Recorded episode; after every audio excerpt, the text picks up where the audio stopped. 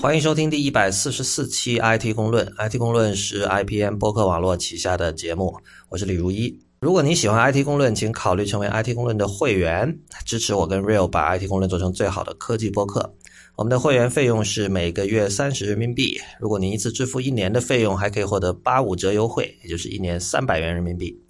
如果您对会员计划感兴趣，请访问 it 公论点 com 斜杠 member it 公论点 com 斜杠 m e m b e r。呃，先宣布一件事情，就本周开始，我们对会员会有一些新的福利吧。呃，我们现在呢，会员是可以在每周节目上线的同时，收到一封这个会员通讯。会员通讯基本上是把我们本周的呃在语音讨论的这个问这个话题，呃用文字的形式重新整理一遍。然后从本周开始呢，我们会增加一封邮件，就是你如果是会员。如果你现在已经是会员，你会多收到一封邮件，然后新的会员也会多收到一封邮件。这封邮件是在每周五发出，然后这封邮件的内容是会和我们每周的语音播客节目是完全没有关系的。呃，至于是什么内容呢？你们本周五就会知道了。以后每周五都会有这样的一封信。所以，如果如果之前你是持币观望状态的话，呃，现在入会应该是一个好的机会啊。这个不会在网站上公开放出来了哈。呃，对，这封信不，呃，这封邮件，因为我我们现在的会员通信就是跟节目一起上的那个，是在一周之后会在我们的网站 it 公论点 com 发出来的，所以就算你不是会员，你也可以回头去看。当然，我们知道就是这种过期的内容，可能你一般来说不会回头去翻找哈。呃，但不管怎么说，我们新的这个内容是只有会员独家可以看到的。还有一件事情是，呃，前两天有一个这个 Windows Phone 的用户给我们来信，说那个 在 Windows Phone 上内建的那个播客客户端是搜不到我们的节目的，就是事实上是搜不到 IPN 播客网络旗下的任何节目的。所以呢，我网上调查了一下，然后我发现很多人说，那个要让你的播客在 Windows Phone 这个平台上有的听的话，你的办法居然是给 Podcast at Microsoft 点 com 发一封邮件。然后告诉他你的这个 feed 的地址，还有播客节目的名称什么什么什么，居然是用这种方式，所以他们一直都是人工做的吗？听起来很难相信哈，但是从我在网上搜到的有一些二零一四年的一些讨论，好像确实是这样的。但是，所所以他们雇了一堆什么，在印度雇了一堆人，然后专门收大家邮件。我之前好像只有一个人，因为那些讨论都在说那个说不知道那个谁谁谁现在还有没有在负责这件事情。那果然是。OK，然后，所以昨天我就发了这样一封信，然后结果收到了一封这个自动回复，就是说他们现在已经不这么干了。然后他们说我们现在是利用这个 Bing 的搜索引擎来找播客，所以呢，他的意思是说你需要在这个在你的 feed 里做一点改动，让这个 Bing 搜索引擎能够搜到你们。但是我我们发现这件事情很诡异，因为你。如果这么说的话，他是希望你，比如说你你在他的播客客户端里搜，比如说我们的一个节目的名称，然后 Bing 可以帮你找到那个节目的 feed 嘛。但是呢，我不知道哈，我因为我不知道那位说找不到我们节目的人具体搜的是哪一期。但比如说我在 Bing 里搜那个内核恐慌是可以搜到内核恐慌的 feed 地址，但是我们搜有一些其他的 IPN 节目的那个名字是搜不到 feed 的地址的。呃，等会儿 Real 可以跟大家解释一下怎么回事儿但是我觉得，如果您是 Windows Phone 用户的话，你现在可以做的就是你直接用我们的那个 feed 去订阅，这个是比较好的办法。就是你可以到那个我们的 FAQ 网页，就是 IPN 点 LI 斜杠 FAQ 去找呃每个节目的 feed，然后你用它把它收放到那个搜索框里，你就可以直接在 Windows Phone 的内建播客客户端上订阅我们的节目了。另外，如果你在这个手机上访问我们 IPN 点 LI 这个网站，像每个节目，它在就每个节目的页面上，它在顶栏或者或者是左边有一个这个 ISS 的图标，然后你点那个的话，也会导向到我们节目的这个 feed 的地址。所以我们在上期一百四十三期节目的时候，讨论了这个苹果的 苹果的第二次 Apple Watch 发布会，同时也是这个新的。呃，只有一个口，只有一个 USB-C 口的这个 MacBook 的发布会。然后今天可能还是得做一些补充的讨论，因为那个我上次在就上周在《好奇心日报》那篇关于 Apple Watch 的那个文章一开头，我有写到，就是说，呃，有一件很诡异的事儿，就是我我我我也提到了，我还是一个某种意义上说比较老派的人，比如说提到这个关于说到新闻的话，我会很重视这种临场感，对吧？嗯，就是我觉得人一定要在现场，就是哪怕这个 Apple Watch 的发布会已经是在网上做视频直播了，而且效果相当的好。呃，但是你在电脑前看和你在现场还是有很多的区别。这个区别当然最基本的就是说你摸不到 Apple Watch，你没有办法试戴，对吧？你没有办法自己去玩那个数字表冠啊等等等之类的那些东西。但是更重要的是你没有办法体会现场的气氛，就相当于在家看电影和去电影感觉不到空气中的激动，是不是？对，激动或者说不管什么啦，就是在家看电影和在电影院看电影的一个区别。不过。就像 Jason Snell 在他那个 Six Colors 里面写到的，就是很多时候事情并不是那么简单的，因为他就讲说，那个我们这帮人是吧，在那个在那个什么芳草地艺术中心里待了那么久，然后大家被引到那个白房子里去试戴那个 Apple Watch，你在里边玩了一个小时，你会觉得哇，你看我我们这几十号人，世界上就我们这几十号人现在可以摸到这个 Apple Watch，我们照理说，如果我们来写文章，应该比大家都权威的多吧？但是你从那个里边出来之后。你看一下你的 Twitter，你会发现哇，你在那儿试那么多信息。对，你在那儿试戴手表的时候，这个就是这这这个这个时候互联网的那个所谓的 Hive Mind 就起到了一个非常正面的作用，就是大家在拼命的在网上，比如说去这个 Apple.com 斜杠 Watch 那里字里行间去找各种信息，是吧？然后各种这个关于这个手表的专家，或者是关于这个金属锻造工艺的专家都出来写文章什么的。是你你会发现，其实你落后了。对啊，你你是线性的嘛？就好像这个，其实我觉得感受还挺明显的。就好像上次，嗯，你不是去那个 GDC 嘛？对，还有其实包括 WDC 也是的，是所有这种多轨的会议哈，就是说它同时好几个这种议程在同时走的。然后你人只在现场的话，你只能同时参加一个嘛，那你又不能说哎，我同时看两个会，对不对？你人没有办法分身啊。但是如果你在家里，它如果是有直播的那种会啊，你可以去，你是可以同时开几个窗口，然后同时播，然后选择性的切换你的注意力嘛。对，我觉得这个其实是现在做新闻报道的一个一个需要考虑的一个新的一种状况，就是说，呃，传统的记者会非常的以这种临场感，觉得这件这是很自豪的事儿。你看，首先我们派了人过去，我们花了不少钱，对吧？派了人过去，然后这个人在现场，他也很累，每天这个用这个五官去吸收各种各样的信息，是吧？你们呃键盘党就只能用这个眼睛，最多加上耳朵，对吧？然后你在这儿看看那儿看看，好像就很厉害。但是就是其实，我觉得现在所有的新闻报道，你真的都得考虑这两个两个维度，就是你你你最好还是有人在现场，但同时你不能忽略那些不在现场的人所做的事情。当然，这个可能不适用于所有的事件，但我觉得对于这种呃关注度非常高的，并且在网上有就是在网上关注度非常高的事件，我觉得是应该说是一个我我相信确实是这样的。我第一次体会到这种事儿，其实是在那个是零八年吧，就是 CCTV 那个楼大火，你知道那个事儿吧？知道。对，那那个时候我在现场，因为当时我当时我在北京，然后当时我有一个朋友。呃，就是发短信告诉我出了这么一件事情。那我当时其实也并不是任何媒体的记者，我甚至也没有一个个人博客说经常就定期更新的。但是因为我我就想过去看一下，我觉得哎这是个大事儿，我就去凑热闹。然后我在那个现场待了很久。但是你就你是看着他烧吗？我看着他烧啊，而且我吸入了很多毒气的好不好？损失惨重。那那那个真的是就是因为你在现场是很壮观的，就是。OK，然后但是后来你发现，因为那是晚上嘛，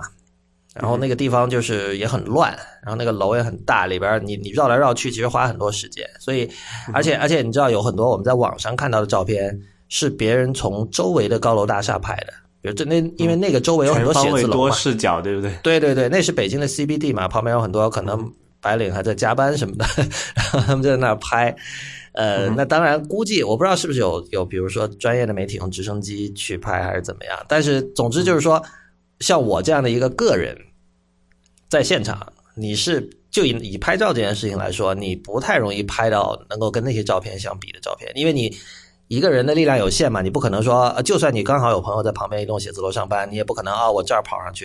然后拍一下，因为他那个火不是一停，不是一直的在烧的。有时候它突然一下就烧的厉害起来了。那那个时候，如果你不在一个好的位置，你就拍不到。那如果有一个人刚好在好的位置，他就拍到了。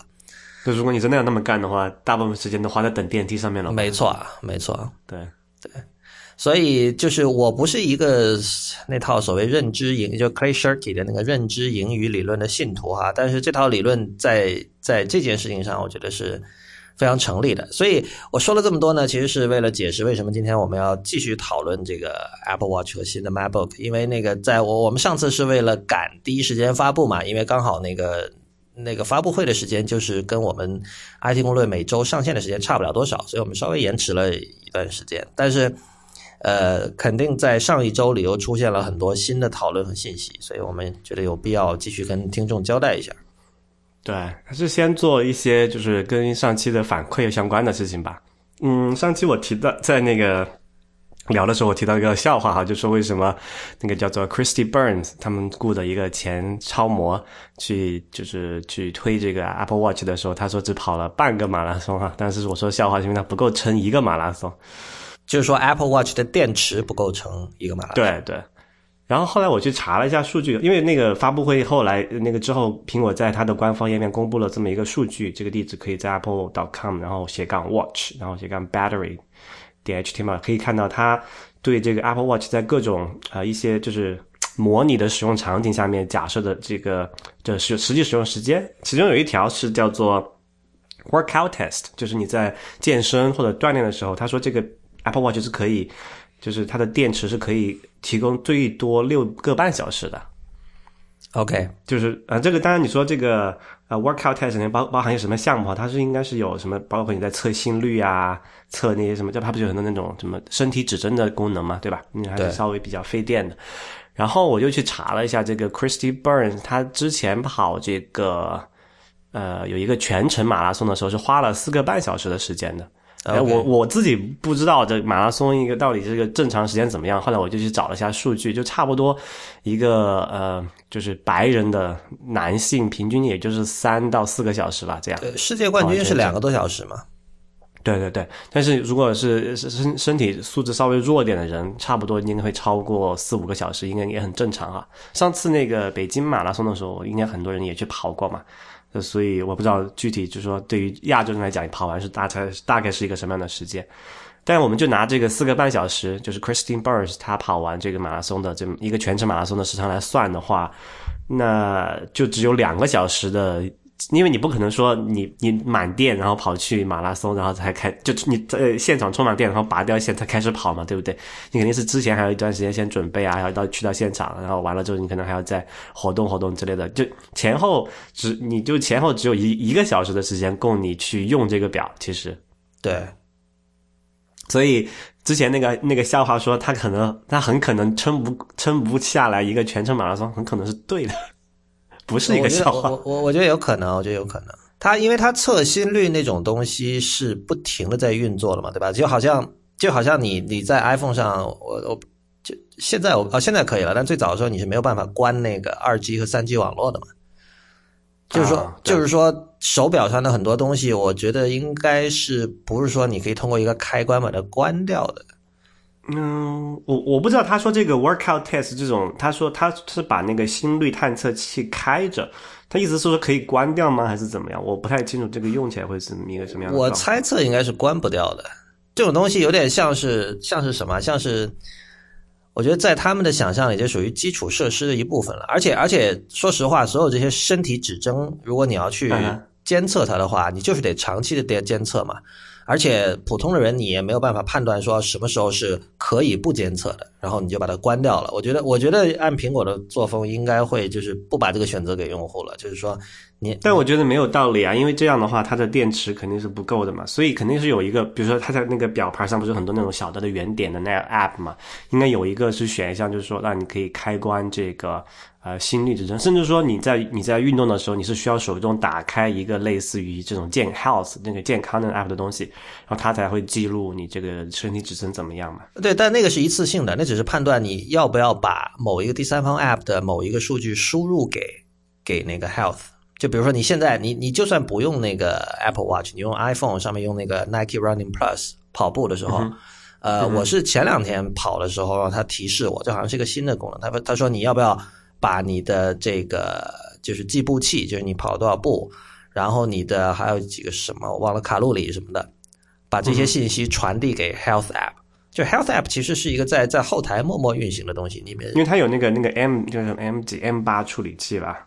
就是。在如果是在表上的话，如果它一直开着，应该还是挺耗电的。所以我觉得应该还很可能是像以前那个 iPhone 上面，你是要手动说开一个什么什么所谓的这种 tracking 的一种 app，它才会一直记录你的这个心率。然后如果你退出的话，它就停止了。当然你可以说，那我每天花一个小时的时间运动，我在我只在运动的时候打开它，那可以监测你在运动的时候心率就好了。应该这样会会更省电，我觉得。OK，有可能吧，但对我来说。如果说你要在运动前记着开它，那很可能我就经常会忘了开它。我觉得，而且而且我觉得这个 这个在知觉在这个 cognitive load 上面增加的还不还还不少。对，这毕竟不像那种被动式一直在监测的那种了。对，我觉得可穿戴设备或者说这种 ubiquitous computing，它的一个很重要的特点就是你可以，就是它多多少少是藏在后边的。就他他不会说要求你不停的去跟他跟他交互，很多时候他就是安安静静在那做他的工作，就是不会让你意识到它的存在，然后你只有在需要的时候你才需要和他交互。所以我觉得，嗯，当然可能第一代产品吧，就是往后可能会对电池是一个问题。对，嗯，还有一个跟进哈，就是上次我们在聊到说这个，就我说到这个 Apple Watch 的这个防盗机制。然后后来是发现很多很多听众都给我们来信来这个微博说，哎，我我们漏掉了，就是在第一次发布的时候就已经提到过这个问题了哈，就是说 Apple Watch 在摘下来之后，然后你再带回去的话，就必须重新配对才能使用 Apple Pay 了。嗯，然后我想了一下，这个还是蛮 蛮蛮坑爹的一个过程。就虽然我理解它这个防盗的过程怎么样子，就是这个机制应该还是蛮安全的，但问题是说，你想象一下哈。那你知道那个，嗯，iPhone 你每次重开机的话，它是要重新输入这个密码，你才能够使用这个指纹解锁嘛？我知道的。然后你包括你，你如果重新乘的话，你在那个 iTunes 里面购物的话，也是要重新输入密码，才能之后再可以，呃，这个使用继续使用指纹购物，那个就是买 App 了嘛？对。那如果 Apple Pay 也是这样的话，那你再想象这个 Apple Watch 是你是每天必须取下来充电的，对不对？对，所以所以就是说，你晚上充电，然后第二天早上起来你要重新配对，就现在就不知道这个配对的过程究竟有多麻烦或者说简便。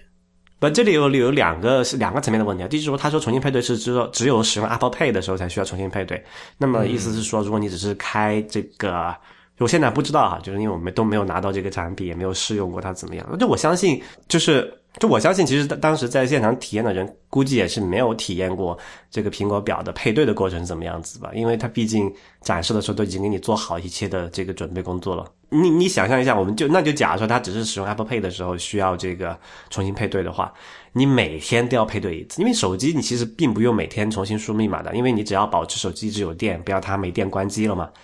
它你就是你可以就包我个人用法，就可能一个月才会遇到那种手机需要重启一次的情况，对吧？这样的话，其实我只用在一个月月初的时候输入一下这个啊我的这个 Apple ID 的密码，那之后的话我都是使用指纹解锁嘛，就不存在说我要经常重新这个配对啊或者输密码的这么一个过程。但是这个 Apple Pay 每天都要重新配对的嘛，因为你要把拿下来充电，它电池。不够你使用很长一段时间，对这个是很是挺可怕的，就是呃，这是所以还是我刚才讲，就是我不知道这个配对的过程究竟意味着什么，因为因为配对这个词会给我脑中带来一些不太好的联想，因为首先让我想到的是蓝牙配对，那我们都知道蓝牙配对 从来就没有很好的体验。嗯，而且我们现在看到它就是 iOS 八点二吧，出了那个 Apple Watch 那个 App 里面，它那个配对其实是要有一个摄像头的工作的地方的，所以搞不好就是我们之前讲的，它很可能会是一个通过二、哦、二维码的方式来来。不好意思，对你提醒了我了，对对，我是看过那个 App 的，所以配对就是拿它照一下，就有点像嗯。但我们不知道照照的是什么东西，对，不知道照的是什么，但是但是反正整个过程跟你去扫任何二维码是一样的。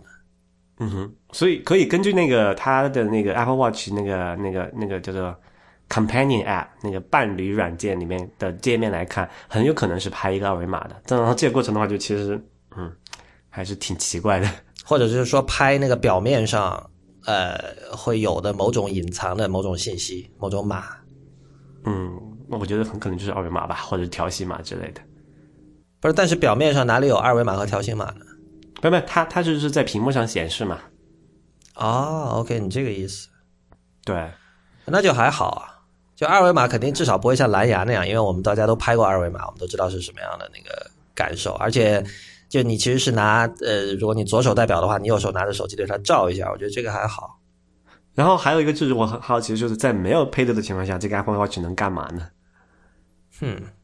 这个你想象就是你你你你想一下这个用使用场景哈，就每天晚上你充电嘛，每每天早上醒来你迷迷糊糊睡的第一件事，那个起床把那个表带上。然后还迷晕乎乎的时候干的这件事情是要配对，这个过程 想想还是，嗯，哦，不是很对哦。你说他们说这个表是要跟 iPhone 一起工作的嘛，所以那可以理解成不配对就根本不能用吧？可以显示时间，只能显示时间或者对，哼，所以这成了成了一个新的 daily ritual，成了一个每日的这个日课，每天的必做的仪式是吧？要起来要干这么一件事儿。不过，不过还好啦，我觉得这这种事情没有必要抱怨太多。就是，呃，我觉得作为一种思维实验是 OK 的，但是就是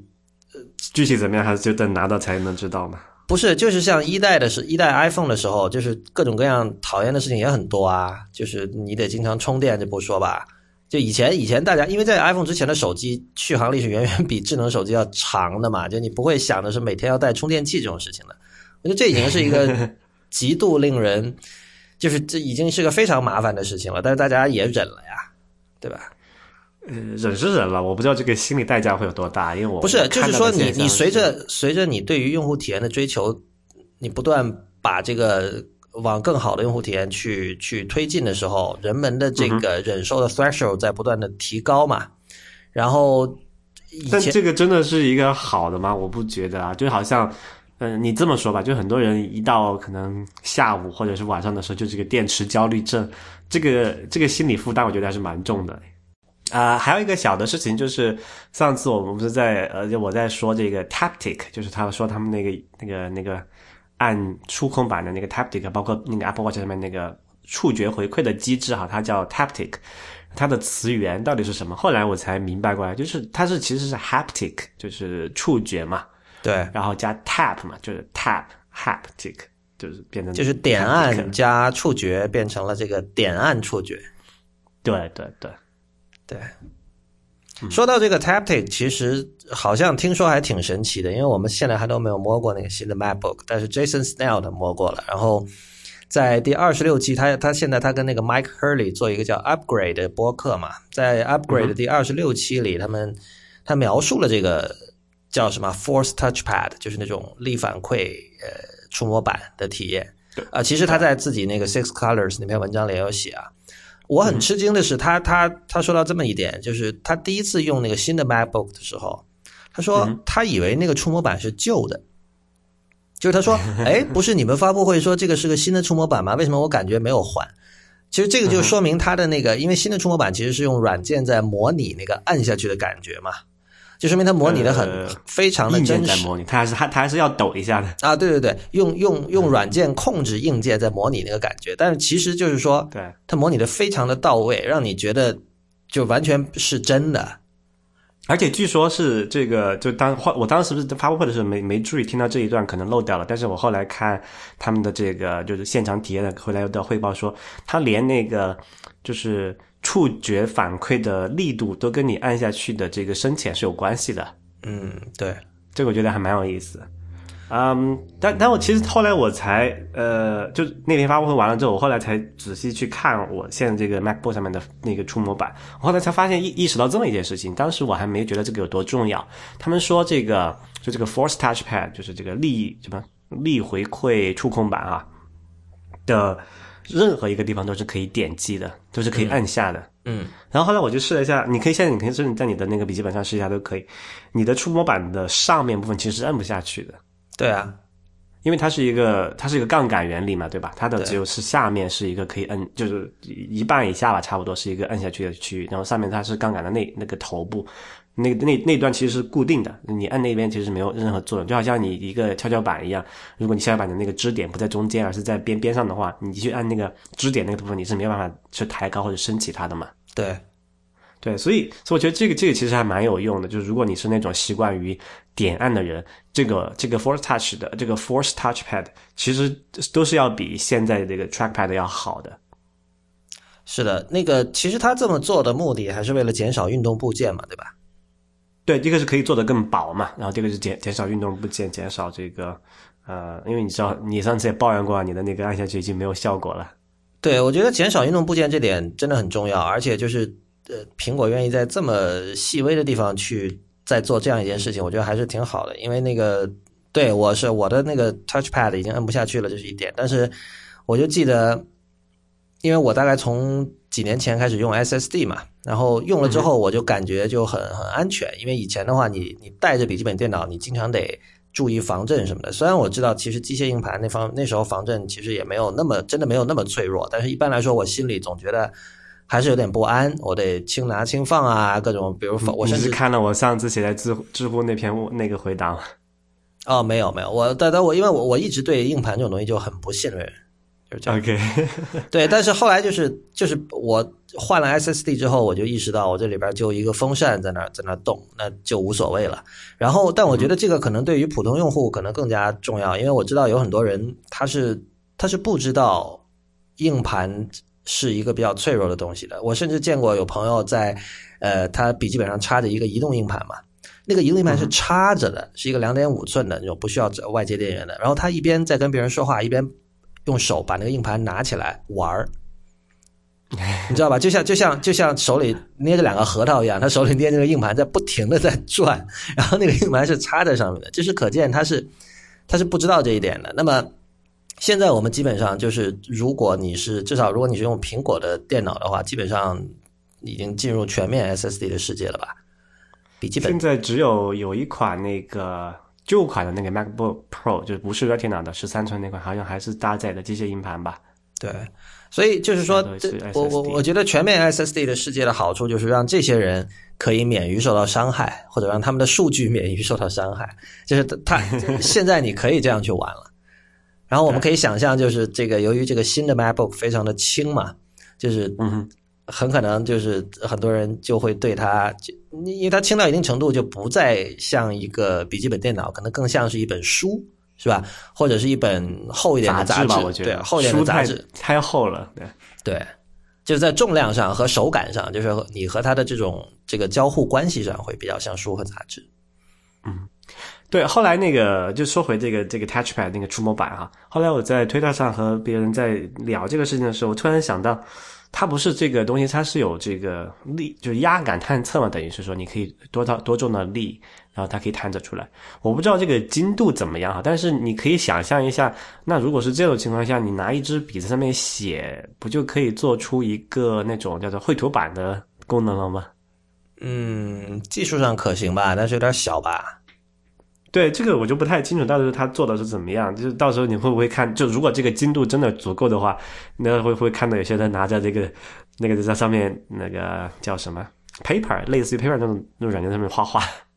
嗯，paper 的那个 pencil，它的那个笔。话说他那个笔现在这居然是在苹果店有的卖的。呃，对啊，我上次就在苹果店有看到过了。嗯，还是不错的。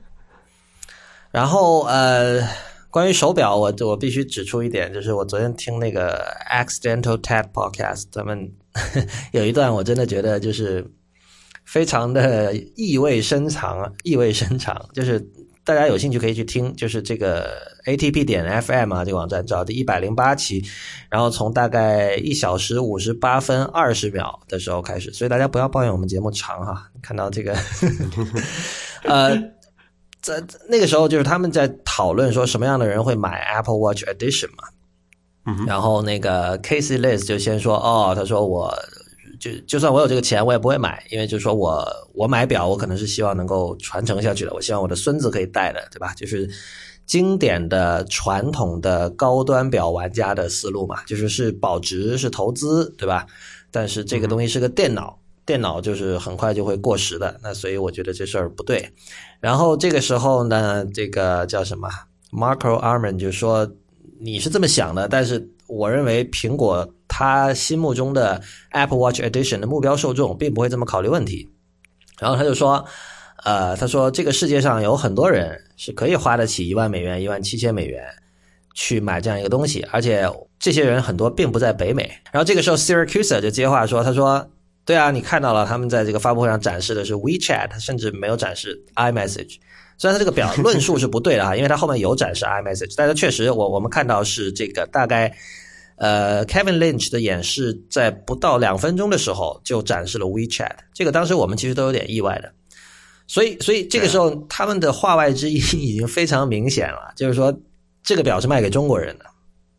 那按照用我们今天的话说，就这个表是卖给中国的土豪的。然后，当然后面后来就是那个。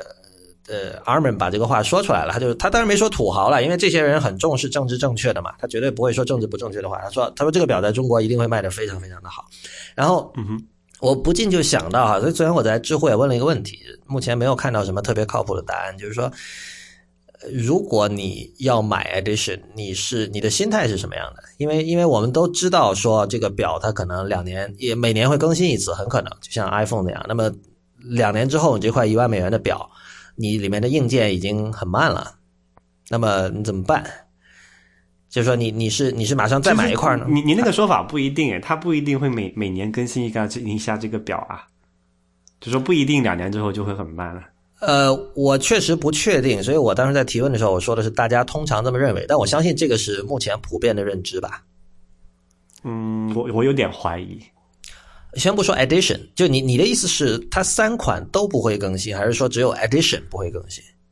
都不会更新，我觉得不会每年更新一次。哦，真的假的？这个是很特别的看法，你不如跟大家分析一下为什么？因为因为这个最，因为你知道现在的最主要的问题，它就是那个电池电力不够嘛。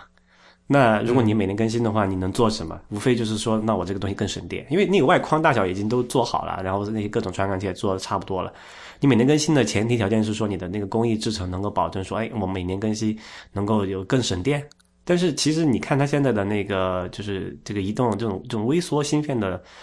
那个什么进步，我觉得没有那么快，不可能说每年更新一次。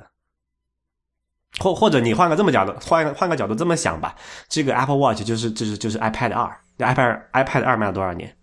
我的意思就是说，它完全可以不提升这个这个叫什么，就是处理器的性能啊那些东西。我能理解你你这个说法对于 Edition 是成立的，就是说，呃，作为一个花了一万美元买了 Edition 的人，就像不，我现在家里还有一个 iPad 二，而且它是完全是可以用的，对，就用起来并没有什么太大的问题。那么。I i iPad 二已经是多少年啊？四五年前的产品，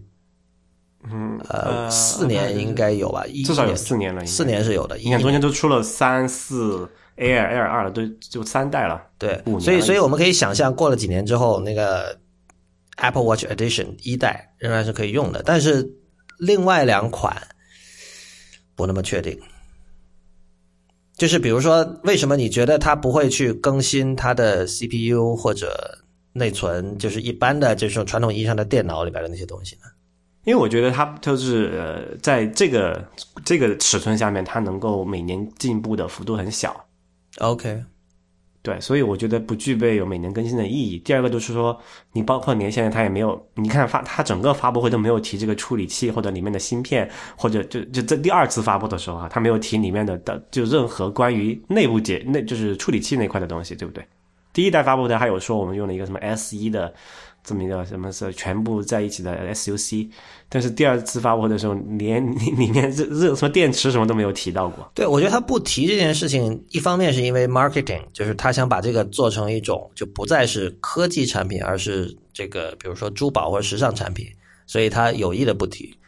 那所以，如果是这种角度出发的话，你更不能每年就更新它。那这就这就会变成把一个什么珠呃奢侈品做成快消品的。哎，不是啊，我觉得我觉得你你是用一种很方便的思路在解释这个问题。因为其实我们讨论这个问题的难点就在于说，你如何去解决呃珠宝首饰的保值，就是它的这种长期的价值、长期的持续、长期的拥有感和这种数字产品。就是随时会被更新换代所取代，这两件事情中的矛盾。对这个矛盾里面是有的，我不否我不否认，就是说你不，但是你你刚才的解释是说，呃，苹果干脆就不把这个东西完全不把它当成电脑看了，不把它当成数字产品看了，这个我觉得不是很成立吧？但至少它可以说不用每年都更新嘛，我不会说今年买一个表，明年我就过过时了，对吧？不会有这种情况，那可能两三年更新一次，那也是可以的。但你觉得作为一个买了一万块钱的手表的人，两三年跟一年区别大吗？就是我，我觉得你如果花了一万美元买了一块表，可能你十年之内就是你，你至少想到用十年吧，对吧？我觉得就是这个时间尺度，我觉得不一定诶，这个假设就是有问题的。OK，就是你你你你不能，就我们都不是那种能或能随随便便花钱买一个十万呃一万美元的手表的人哈，就你不你不很难去想象那些人买这个东西的心态是怎么样子的。就举个最简单的例子来说，中国就很多不是很多这个女性喜欢买各种什么 LV 的包嘛，对不对？对。然后他觉得这拿上去，那就包有什么用？还不就那样呗。然后就无非就追求个款式怎么样？他可能明年就过时了，他还得追当年的款。那个还一年一年一更新呢，每年都有新品发布，对不对？然后呃，还有一个好的好就是 Apple Watch，就是就一万美元的这种金表的好处是什么？你知道有什么所谓的 A 货吗？你买不起这个原价的 LV 包，你可能花个几千块钱买个 A 货也可以啊。二级市场看不出来，二级市场。但是米兰站这 对。这不，这个这就是有这种所谓山寨嘛？你现在不是很多说山寨的这个什么 LV 的包，可能做工比原厂原厂的还好，也有这种事情发生，对不对？但是我就在想哈，有人会去山寨一个 Apple Watch 吗？他山寨得出来吗？如果你从这个角度去思考的话，那这个东西就太值当了。我买一个东西，别人绝逼就是除非他是那么跟我一样有钱，不然他肯定是没有办法去山寨一个一模一样的表出来的。呃，你刚才说了几个问题啊？有一点我觉得还是有道理的，就像现在很多人，比如说很多女生家里有很多各种各样的名牌包，然后很多包确实她可能几年都用不上一次的，啊，或者说女生的鞋好买高跟鞋这各种鞋最最明显，所有人都会知道，我可能家里有几十双鞋、上百双鞋，然后很多鞋我可能真的是穿那么两三次，十年可能不会穿一次有的鞋，所以在这种情况下，就是呃，我们可以假定一个就是有购买能力的人。他可以说，就算他每年更新，他可以每年买一块表，然后很多表他平时是不戴的。就这，这是你刚才提出的一个一个思路。然后甚至说，我就戴几次，然后明年出新的我就买新的，无所谓，他能够承受得起这个价钱。就一万美元的表，你跟那个什么几万块钱的包包比起来，差不多嘛，对不对？嗯，是差不多。呃，我但但我觉得有一件事情，我们还是没有必要去回避它吧，就是嗯，这个表。一定会成为这个给二奶送礼物的这个很好的选择，对吧？这个政治好不正确，但是我认同这个说法。我我觉得，我觉得这件事情应该在在不少人的脑袋里回荡，但我觉得我我真的很难想象，就是说，有什么礼物，至少在今年这个表刚出来的时候，什么礼物比这个礼物更好？嗯，那到时候就广告怎么打？你爱他吗？爱他送他 Apple Watch Edition 是不是？不是，就是其实其实你要你要你要从这个给二奶或者说情人或者说什么，就是假设你是一个很有钱的人，然后你要送礼物的话，我我们不要用那么多贬义词哈，special someone。不是啊，情人为什么是贬义词？情人不是贬义词。我就前前面那个，前面那个二奶，我我我我我我觉得无所谓，我不想回避这种东西。二奶就是 二奶，世界上就是有二奶，对吧？然后世界上就是有有人给二奶送很贵的东西。我就是说，你如果从这个语境来讨论的话，其实一万美元或一万七千美元应该不算贵吧？便宜啊，绝对是在所有奢侈品店这个属于入门款的价钱。对，而且而且就是说。它其实虽然就是虽然相对来说，在其他这种可能呃一般人会考虑给二奶送礼物的选择里面，它算便宜，但是其实它的实际的这种认知，就是怎么说，perceived value，就是对二奶收到之后的感觉可能会性价比爆表啊，这个东西，对对对，所以在那个语境里，这其实是个性价比很高的产品啊。没错。然后还有一点，还有一点，呃，收到这种礼物的人，很可能他并不在乎什么。里边的电脑很慢这种事情，Who cares？对不对？对，然后很可能他们并不会，就是，就我我我觉得把这种表当成传统表带的人，可能比这种把智能手机当成呃这种 feature phone 用的人可能会更多，有可能就是尤其尤其现在大家已经形成了这种用智能手机的习惯，然后表带着就是一个就是如果你这个呃。获得了一块 Apple Watch Edition 作为礼物的话，嗯，呃，就是你不会像，至少不会像买，比如说这种 Apple Watch Sport 运动版，或者说中档的那个钢表 Apple Watch 那种人，就是他们可能会花很多时间去研究那种复杂的交互啊，然后研究各种各种用途啊，但是。我觉得真的会有相当一部分人把它当成普通的表，就只是看时间了。姐姐就觉得好看，对吧？我们也说了，那个金表加红色带子那款真的是挺好看的。对，这个这个完全是，我觉得我我我并不是在鄙视这样的一种一种做法。我觉得你因为仅仅因为一个一个东西好看而买它，这是完全正常、完全合理的一种一种一种行为。对，嗯哼，对，没错。所以怎么 要？嗯，好，不说这个，下过吧。想你想说什么？然后我，这那 好暧昧啊！刚才的气氛好暧昧，所以你要把它说出来。那那那以后我要要给别人要给什么你老婆送个表都不能买这个。哦，这个意思哈。啊，就主要看谁戴嘛，看谁戴嘛。对，我觉得还是就说送给那个 special one 的。我们我们是什么就不就不说了。我们是不是第一个把 Apple Watch Edition 称之为称之称为二奶表的人啊？我觉得不应该不是吧？应该不是，可能第一个是第一个是用语音方式把它播出来的。OK，我在网上没有看到很多人从这个角度来谈这件事情，因为好像大家现在觉得这个东西还是一个挺挺不错的东西，不想从概念上把它给毁掉，是吧？对啊，我觉得至少不好嘛，这样对不对？还有到时候又分不清到底是叫做此表非彼表了嘛？刚才 Real 说到一个事情，就是说这个金表很难山寨哈。虽然我觉得，呃，以中国的山寨实力，这句话未必成立，因为那个过去其实有很多例子，就包括现在那个高仿的文物啊、艺术品啊什么的，就已经已经到达了一种就是专家已经投降了的一种状态，就是我我看不出这个高仿和原作的区别。所以这个外壳，我觉得就你可能花钱能够山寨出来，但是软件你没法办，没有办法呀。嗯，那是，那个，但是这个就让我们想到最近看了一篇很非常专业的一篇文章，它是讲这个整个它的这个硬件制造工艺的，对吧？就他花了大量的笔触写那些金属是怎么被锻造出来的，就是这个网站叫做 atomicdelights.com，所以这一看你就知道它是讲原子的，它就是它叫什么原子欢愉啊，不，它不是讲比特世界的事情。然后这个人。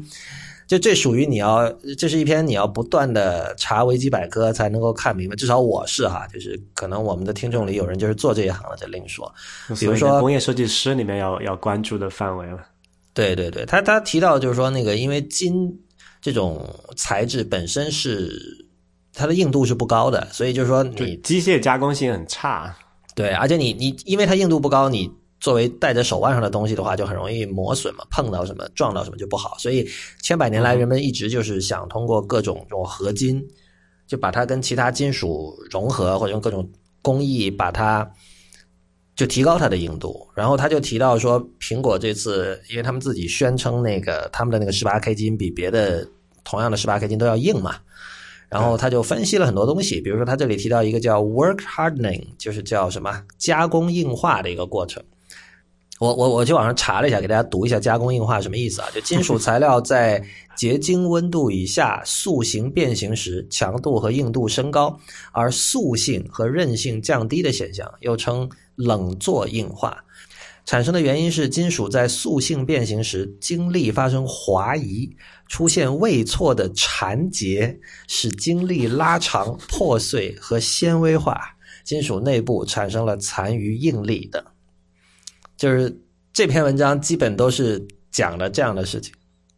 但是它有一个好处是，它它整个的那个叙事的顺序是跟着那个苹果放出来那几个金属视频，那几个 machine porn 的视频来走的。然后它里面有大量的截图，就是你他说你看上面这张图里面怎么怎么样，它是在进行一个什么什么样的操作，什么什么样的工艺。所以就是那种特别关注这个 how things work 的人，强烈推荐你们看这篇文章。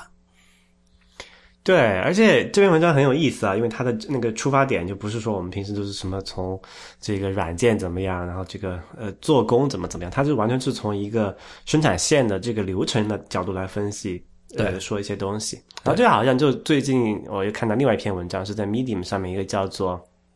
这叫什么 Bot VC 这么一个账号发的一个文章，标题叫做 No, you can't manufacture that like Apple does，就是说。就啊，苹果能做能生产东西，说你不一定能生产得出来，对吧？然后他就说为什么为什么？他就解释这个文章就解释为什么是这么一条东西，就是比如说他举了很有几个例子，我觉得大家可能都有印象的啊。当时那个第一代 Unibody 的 MacBook 出来的时候，它不是有那个呼吸灯嘛？不知道你还记不记得？嗯，记得啊。那个在休休眠的时候，它有个灯，它会在一闪一闪的，一闪那种像呼吸的节奏一样。然后那个那个灯，其实你仔细看，你是你你就是它不亮的话，你是看不到的，因为它是在那个铝的。呃，上面钻了一个直径只有二十微米的孔，嗯，然后当时怎么钻出这个孔来的呢？当时全球只有一家公司能够钻这么小的，在铝合金上钻这么一小的一个孔，然后而且也就是它的产能也有限，然后苹果的解决方案是说，那他他把这家公司买下来了，然后把那所有的这家公司所所用的所有的能钻那么小的孔的机械买下来了，然后把这机器全部就就用来钻那个小孔，对吧？运到中国去，就上生产线，就别的公司就没办法做那个事情了。然后同样的例子还有就是，不是苹果有很多这种白色的塑料的产品嘛？对。然后白色塑料它是要做要能注要能注塑工艺吧？它的那个颜色是很难调的，大家可能还有印象。之前那个什么，那个就凡是是白色东西都很难做。之前那个锤子手机不是也是因为这个白色的工艺就是不能做的很均匀的白。然后延迟了很久嘛，就是这个是很难搞的一个事情。OK，他说你要你要把这个注塑白的做的那种那个白的程度是一样的，你要在一个叫什么一个模子里面搞出来还是怎么样？他说很其他很多公司就没有办法在工艺上实现这一点嘛。还有就是那个什么数控机床。说苹果要为了加工一个一个表，我们也看到了，之前很多这种东西都是通过这种什么 CNC 数控机床加工出来的。数控机床一台就两三百万，苹果的做法是什么？先为了为了那个为了赶上产能，先买个一万台摆在那个代那个代工厂给他造。你作为一个其他的那种公司，你你敢这样干吗？一一万台几百万的设备啊，对对吧？所以所以我就是后来这这篇文章让我触发到意识到这么一点，就是说苹果其实也是一个。性价比很高的公司，什么意思呢？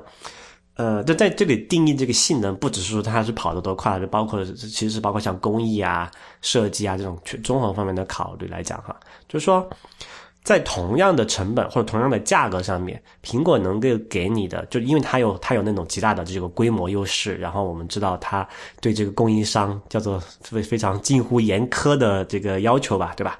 就他有这种议价和谈判的能力，使得供应商能够给他呃做出最好的产品。那就是说，在这么一个客观条件的呃存在的基础上，苹果在同样的成本和价格上，苹果是可以给消费者好得多得多的品质的。呃，作为对比的话，那可能这这次表就一个很好的例子啊。就我们这个知道，这个一个钢表，它这次才卖多少？呃，五百多刀吧，就是换算成人民币不到，就是两三千块钱。两三千块钱，你要买一个那种传统的机械的钢表，那肯定是买那种好就名牌的，肯定是买不到的嘛。你像像劳力士啊那些什么钢表，就不是说金表哈，就是普通的不锈钢表，那是动辄一两万的，对不对？呃，就说。这个时候你会发现，苹果其实是一个性价比很高的公司，就是它因为有这么一个规模在那里，它可以做到那么好的品质，使得这些高品质的产品可以以一个就是中等收入以上的人能够接受的价格，可以很方便的买得到。所以恭喜你，Real，你上一期的心结这样就被解开了，是吧？什么意思？就是你最终发现，苹果仍然是一个就是让普通人能够买上好东西的公司，而不是一个奢侈品公司。对这个上次我就已经说到这个关，就是提到的这一点嘛，就是当时他们主要说的是叫做 mass market luxury，就是大众消费者的奢侈品嘛。没有啊，我们上次讨论那个《纽约客》关于那个 Johnny Ive 那篇文章的时候，最终我们就是你你是表示说，就是苹果已经背弃了它的原来的这种理想嘛？就是但是现在根据你刚才的分析，你觉得就其实还没有背弃？对，我觉得他其实是把。呃，但没错，是，有很多这个什么中等收入以下的人，可能就觉得，哎，不就买就没有必要买这个表了。这个确实是嗯就那样了，市场就是这个样子。但是你从这一点的角度来说，你不得不讲，如果你用这个苹果的这种表的这种工艺，你换一个其他厂商来做，那可能要么同样价钱他做不到这么好的产品，要么同样的产品他要卖更高的价钱。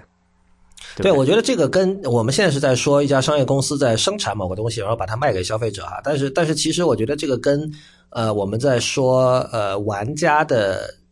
就叫什么，就是当你的你对品质的要求不断升高的时候，你为了一点点的品质改进，你要付出很多很多的钱。这个道理大家都知道，但我觉得这个道理在就哪怕我们把它应用到这个一家生产硬件产品的商业公司上也是成立的。没错，所以就是因为你品质的这个边际提升带来的成本的提升，是不是一个线性的嘛？它是一个超线性的东西。对，之前我在知乎上有有一个呃，我呃叫什么？我叫什么小漫画吧，讲了这件事情。然后今天我画了另外一个版本，稍后我把它贴到那边，然后到时候呃连接一下就好了，大家可以去看一下这个概念是怎么样的。OK，你刚才提到性价比，说你说这个性不只是说这个性能不只是说快。或者说这个就是硬件的性能哈，但我觉得性这个性能其实它指的是，就还是我刚才说的那个是 perceived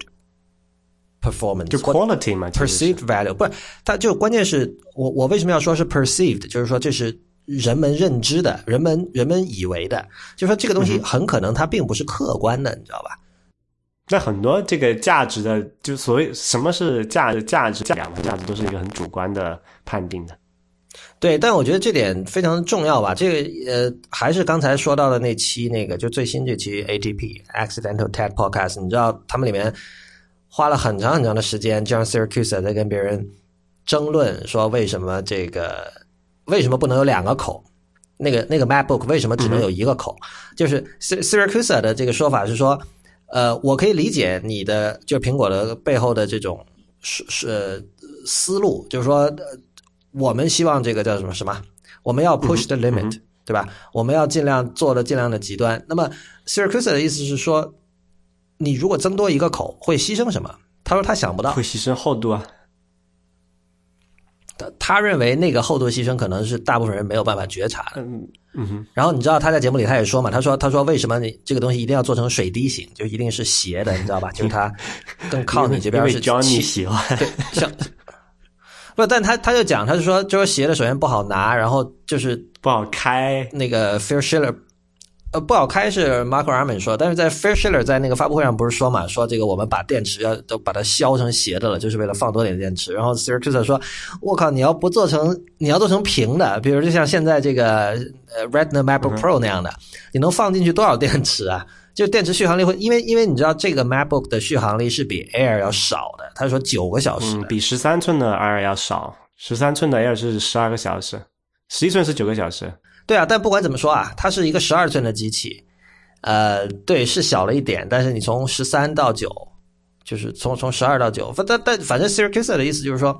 你完全可以做成平的，然后你可以或多的，就是电池续航力会好一点，然后同时你可能也可以。放进第二个口了，就是他他说就是说我能想象很多人，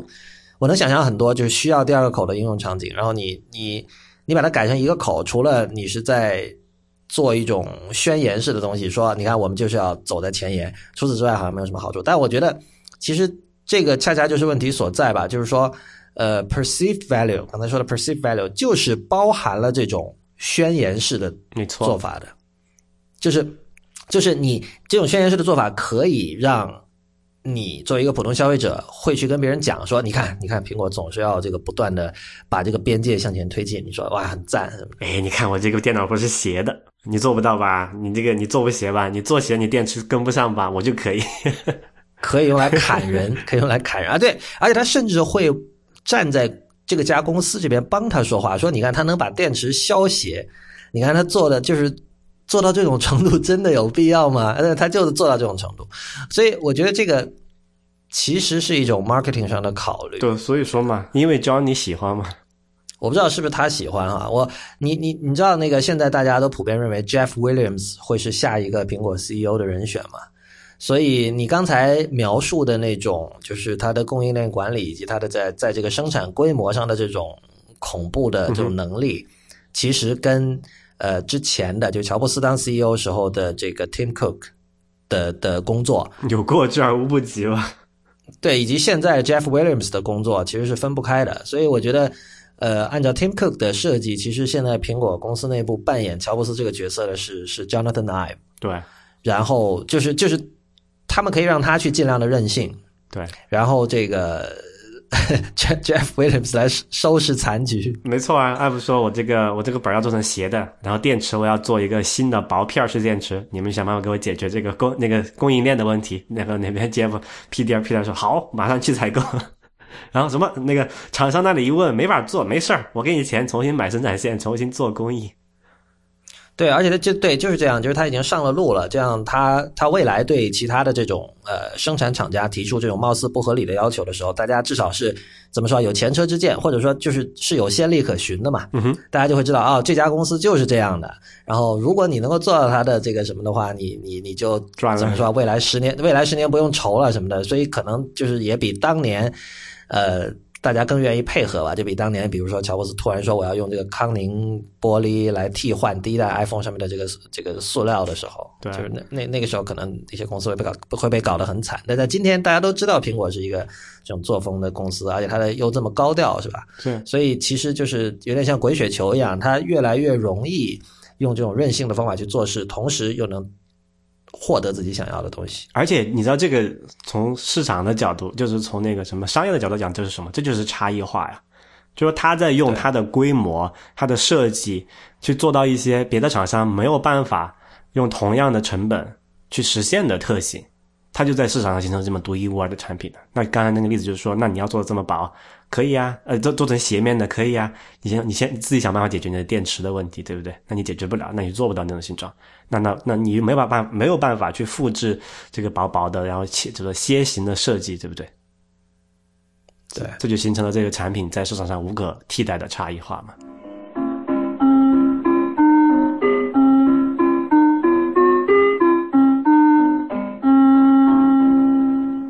OK，您现在收听的节目是啊，IPN 博客网络旗下的 IT 公论。呃，我们有一个产品，其实在中国基本上是不太用得了的。当然，并不是说我们以前没有讨论过这样的产品啊。呃，但我觉得值得说一下，这个这个叫 Meerkat，M E E R K A T。Meerkat 好像就是李安的那个《少年派》里边的那个。Meerkat 是一个叫什么鼠来的？我上次专门去查。对，就就是是就是《少年派》里面的那个岛上，就是出现了很多只一大堆的那那那种动物。中文叫狐獴，狐狸的狐蒙，蒙就是一个这个狐狸的狐的左边，然后一个蒙古的蒙。嗯，Meerkat 本质上就是一个视频直播软件，这个概念本身当然不新鲜了。我们我记得最早的时候，呃。可能十年前就有吧，这种让你虽然那时候网络带宽跟今天没法比，但是已经有一些勇士们在家里把自己的生活直播给全世界看，就那个时候还是个事儿，那时候就属于主流媒体都要报道了，说哇，你看现在这个互联网可以做到让一个人这个二十四小时全方位的向外广播自己的这个房间，哎，虽虽然其实没有什么人要看这种东西，是吧？嗯哼。然后，Meerkat 它的。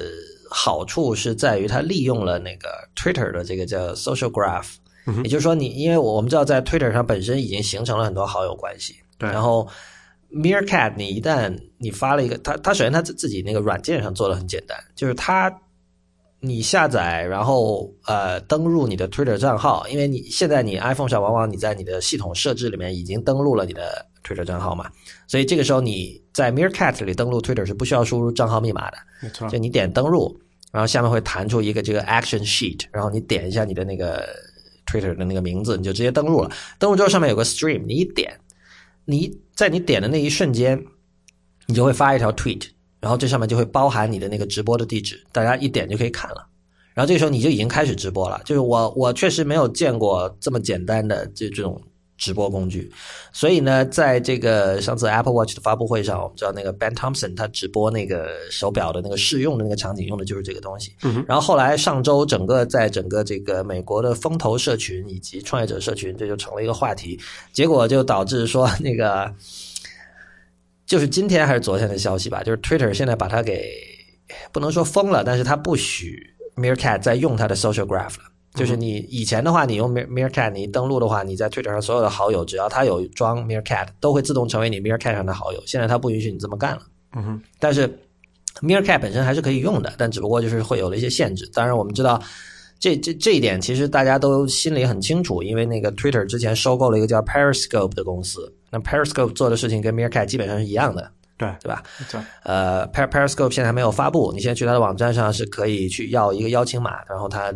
等它发布，它会告诉你就是这样的。但 Meerkat 有一个挺大的问题，就是它的延迟，有个十几二十秒吧。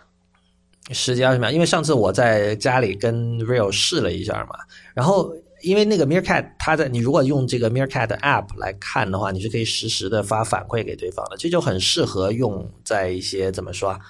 有点像那个 Reddit 那个叫什么，那叫什么 AMA。对对对 Ask，Ask me anything，对对，Ask me anything，像那种东西，比如说我是这个 Justin Timberlake 或者谁，任何一个名人，我现在要做做一个 AMA，然后你就我就可以这么做啊，我就把它摆在，或者我是这个阿诺，对吧？阿诺好像挺喜欢干这种事儿的，上次他是阿诺是因为前一阵子就做了一个 AMA，那如果有 Meerkat 这种东西，他就可以直接用语音回答了，是吧？嗯哼，但没有没有那个现场感嘛，有延迟太高的话。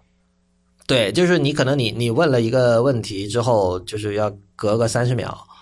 然后他才才能看到他的回答，那就很没意思了。或者说你你你作为回答问题的那一方，你看到的是对方二十秒以前发来的一个问题，所以什么互联网本质并不是适合一个实时直播的地方。不是，但是我我看 Gruber 的说法是 Periscope 好像延迟要少得多。对我我看了一下它那个后台是怎么一回事，其实逻辑上也很简单啊。这个 app 就是后台他们用的是那个 Amazon 的那个 CDN 嘛，就是你在这边拍的时候，它上传到 Amazon 的 CDN，然后通过那个 HTTP live streaming 的方式发给你的这个观看者，然后观看者就去那个 CDN 取你上传的这个视频文件，中间肯定就因为那个亚马逊那边也会有文件，它会传输一定延迟嘛，中间还是有一个至少有几秒的延迟吧。就是该就是去不掉的。就至于说，它你在之前能优化多少，那就看你的带宽和这个 App 的执行能力怎么样了。所以你觉得技术上是完全可以做到不延迟的？嗯，还是有延迟，你网络延迟你是跑不掉的，但是可以尽量短嘛，可能可能控制到十秒之内应该是现实的。哦，十秒其实并不短哎。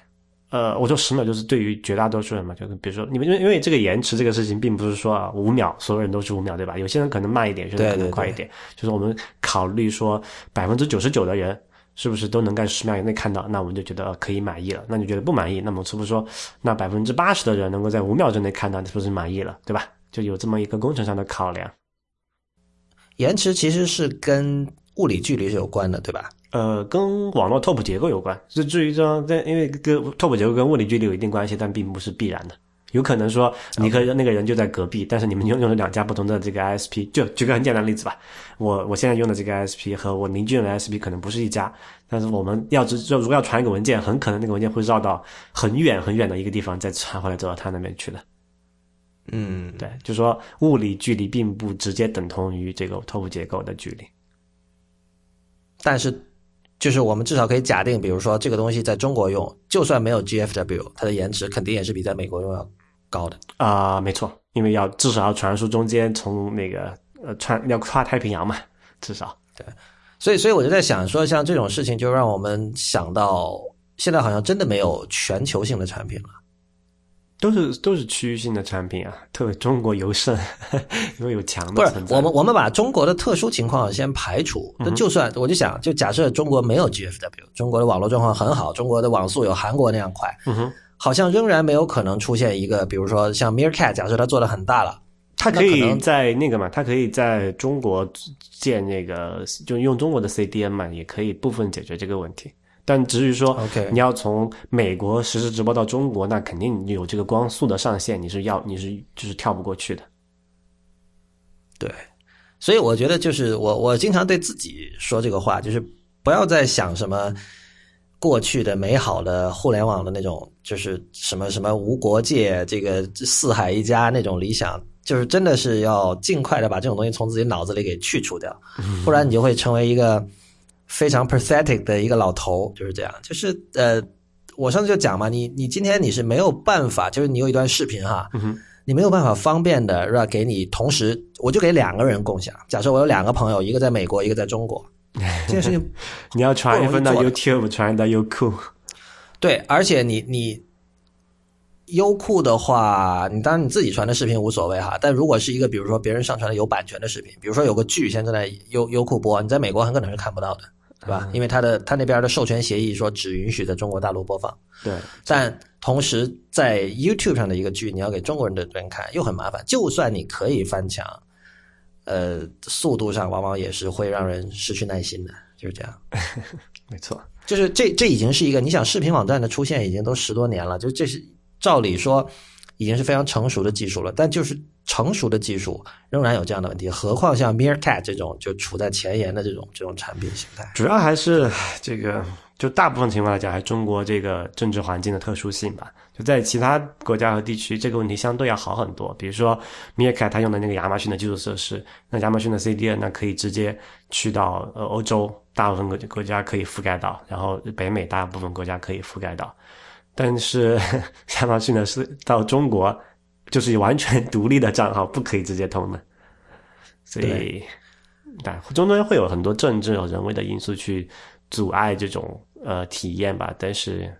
作为一个科技公司，那你有什么办法呢？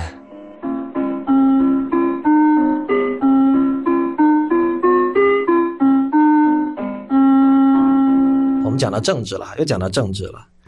呃，你你你有你有很多话想说，我知道。对，然后这一周又出了一些新的动作了。现在是这个不是国家安全局，不是美国国家安全局了哈，是中央情报局 CIA。哎，说中央情报局又花了几年的时间，一直在想办法破解苹果的这个系统，然后可以从而控制那些东西嘛。这也不是什么新新闻了，但是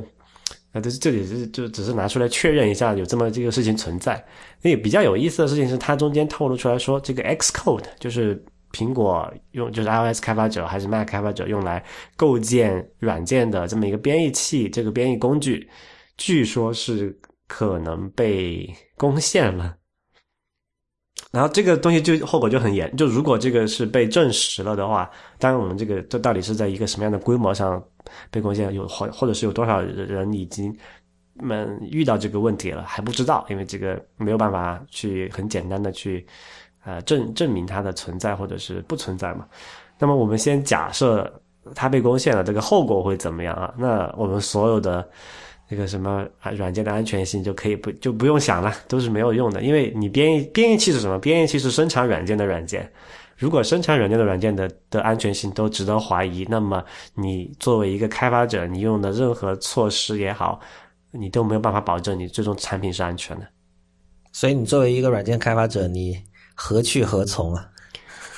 唉，所以你你你回到头来看那个什么 Richard Stallman 那些那些他们的说法，但他们坚持了这么多年，都被世人当做疯子。其实他们很多东西其实是有道理的。如果你仔细去想的话，如果你这个东西不是开源的，就是你所有东西不是从源代码你一行一行的去看出来，呃，你是没有办法保证它的安全性的。而且，即便是你有源代码，你也不可能。保证说你的你从源代码编出来的东西都是绝对安全的，因为之前也出过各种各样的这种，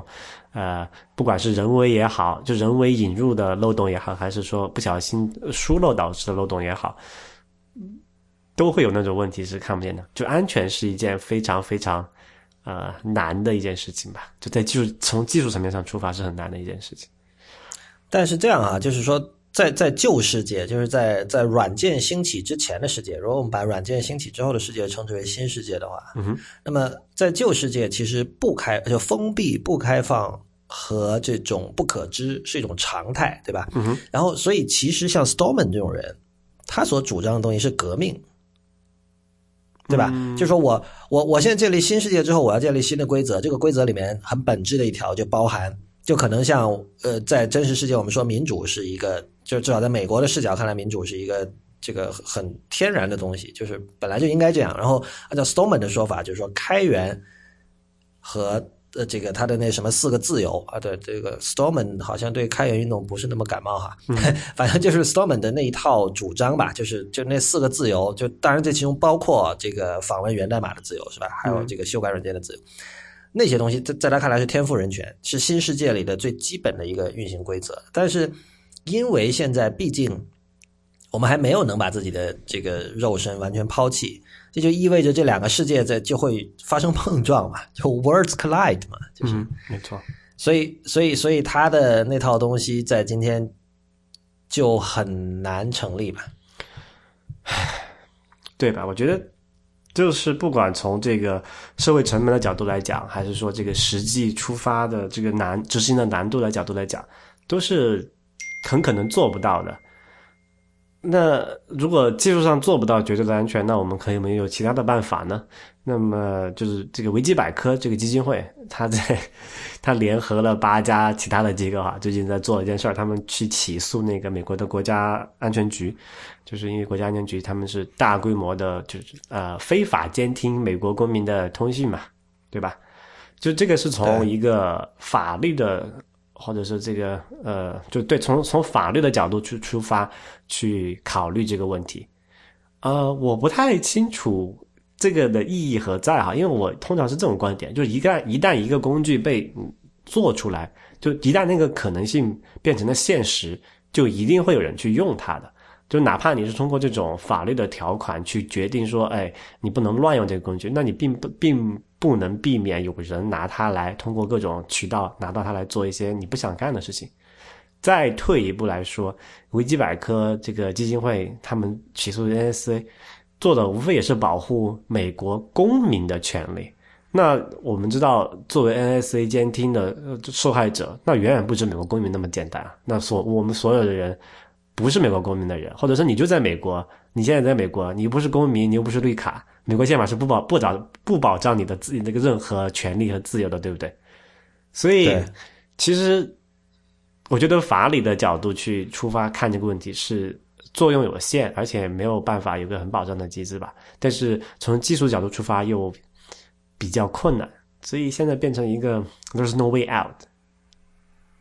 对，但你会不会觉得说这个？当然，这可能跟你你本身不是法律人啊，你是技术人，这个这个身份有关。就是你会觉得从技术的角度比较困难，但至少这是一个你可以去想，这这是一个你可以去想办法解决的难题，对，是吧？但我觉得另另外一方面就是说，无论是法律作为规则的法律，以及这个作为基础设施的技术，其实都是人建构出来的系统嘛。那既然是人建构出来的系统，一定就是有漏洞的，有漏洞就一定有人会去钻。我觉得本就是一个根本性的一个缺陷，可能在这里吧。对啊，所以而且法律它一定是有这个地缘属性的，就是说没有一个法律可以管到全世界的所有人，对不对？而根而根据我们刚才所说，其实现在技术也有地缘属性了。呃，没错，所以这里面就有很很很有意思的一个发展在里面，就是说你作为就从技术上讲，我们是有具备全球化的能力，但是从法理的角度来讲，或者说从这个。管辖的角度来讲，它又是一个很一直是是很很区域性的东西嘛。那在两件两个之间怎么去权衡它？我觉得是一个可能今后几十年间这个社会人类就要去考虑的、不断的考虑这么的这么一个问题。那我觉得可能还是要从人的本性去去考虑，就是比如说我们知道有“世界公民”这个词，这个词出现也出现也很久了，但是很多时候大家说“世界公民”其实指的是非常呃浅表的层面的一些东西，比如说如果一个人的工作是他经常要到处飞来飞去，那可能我们会称之为一个世界公民。嗯哼，就比如说他他谈谈到哪个国家的，比如这个全球这些大城市，东京、伦敦、纽约都很熟，我们会说他是世界公民。嗯哼，但是事实上，一个这样的人，他完全可以是很封闭的。对吧？嗯哼，他他他完全可以呃，仍然持某一种本位态度。比如说，他是一个上海人，可能他仍然是上海本位态度；如果他是个纽约人，他可能仍然是纽约本位态度。嗯他虽然经常接触呃不同的，甚至都不能说不同的文化了，因为如果你说的都是是全球一线城市的话，他们的文化的同质性还是挺高的。至至少比比如说你去。你知道吧？你去去文莱，或者你去这个马来西亚，或者你去什么地方，跟这种一线西方国家比，那那种意志性会更大嘛。然后，但是另外一方面呢，我们也见到有这样的人，就是那种特别热爱旅游的人，就是就是他的整个人生的目标就是旅旅游是他人生目标中很重要的一块，而且他对旅游的理解其实跟一般我们意义上说的这种放了假出去玩其实差别很大。呃，我这里说的倒可能还不是一般人喜欢，在在豆瓣上可能会经常成为话题的什么旅游和旅行的区别啊？有人会说旅行很小清新啊，而是说有的人的生活方式就是说我我希望隔几年换一个地方待着，嗯哼，然后我我也不希望自己是游客，我甚至我没有我我就希望待在一个地方，我我不希望去什么景点路过大家都。对，我就希望像一个本地人一样待在那儿，因为你知道，比如说本地人，我们是不会去景点的。你像我在深圳长大，那我我是很少去什么世界之窗这样的地方的，对吧？你你可以想象，你你在你一个纽约人，他可能就哦小时候带你去过自由女神像，那长大之后你不会再去自由女神像，或者是等朋友过来的时候陪朋友一起去看一下。对，但就有的人就想这么待着，然后就是说，呃，用老土的话说就是体验生活，那事实上就是体验生活，嗯，是吧？那这种人。我我就觉得，我我我相信你也认识这样的人，我身边我我或在网上我也认识这样的人，呃，我觉得这种人是真正的怎么说啊？他会真正的去拥抱一个没有没有国界的这样的一个一个世界。那么，其实这种人是我觉得近年是越来越多了。你再往前退几十年，比如说八九十年代的时候，哪怕哪怕是八呃呃七八十年代的时候，可能也会有这样的人，但那那属于极少数极少数。但现在。一个是这个，呃，经济的发展，另外一个就是呃，怎么说？全球交通网络比以前发达的多嘛，对吧？那么你要选择这样的生这种生活方式的成本会比以前低了。呃，我觉得当这种人越来越多了的时候，这个世界才有可能变成你刚才描述你理想中的一个状况。去前进，或者说我们理想中的状况，就是就是在互联网早期的时候的那种状况。就我觉得，首先得人心要觉得这种无国界状态是一种好的状态。嗯哼，对，在那之前，我觉得是一个还还很遥远。比如说，现在这样讲，你说这个世界公民，我觉得这个概念就起码到现在为止都是不存在的。你没有说你在世界上任何一个地方走，那么都会有一个。什么呃，当地的一个政府能保护你的权利，对不对？就好像你现在在美国一样，你不是公民，那你就不受宪法的保护。所以其实这个概念是还没有到那个层级的，最多叫做 world traveler，我觉得，或者叫 world dweller。对，但但是有的人的想法就是说，是是，不管是无政府主义者还是怎么样，就说我不需要政府的，或者说我不信任政府的保护，就说他认为只有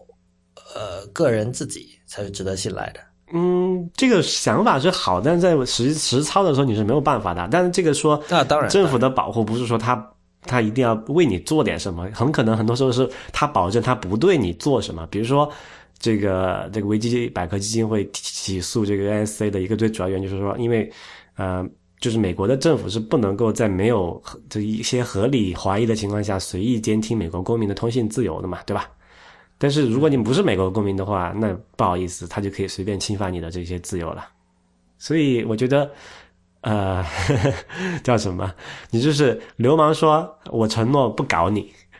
对，有这种有这种承诺，才才能能够称称得上是在一个世界公民的概念。就是你到那个地方去，你可以安心的说，哎，我的他不会来随便搞我。如果做不到这一点的话，那离那一步还很远。我觉得。啊，先插一句哈，刚才你可能已经被听众吐槽了三次了，就是那个基金会的名字叫维基媒体基金会，Wikimedia Foundation。对，然后那个那个产品那个网站叫维基百科，所以所以应该叫 OK，对，应该叫维基媒体基金会。嗯嗯，所以这其实就牵涉到另外一个事情，我最近在想的，这其实从某种意义上来说，恐怖主义已经获胜了呀。就什么意思呢？嗯。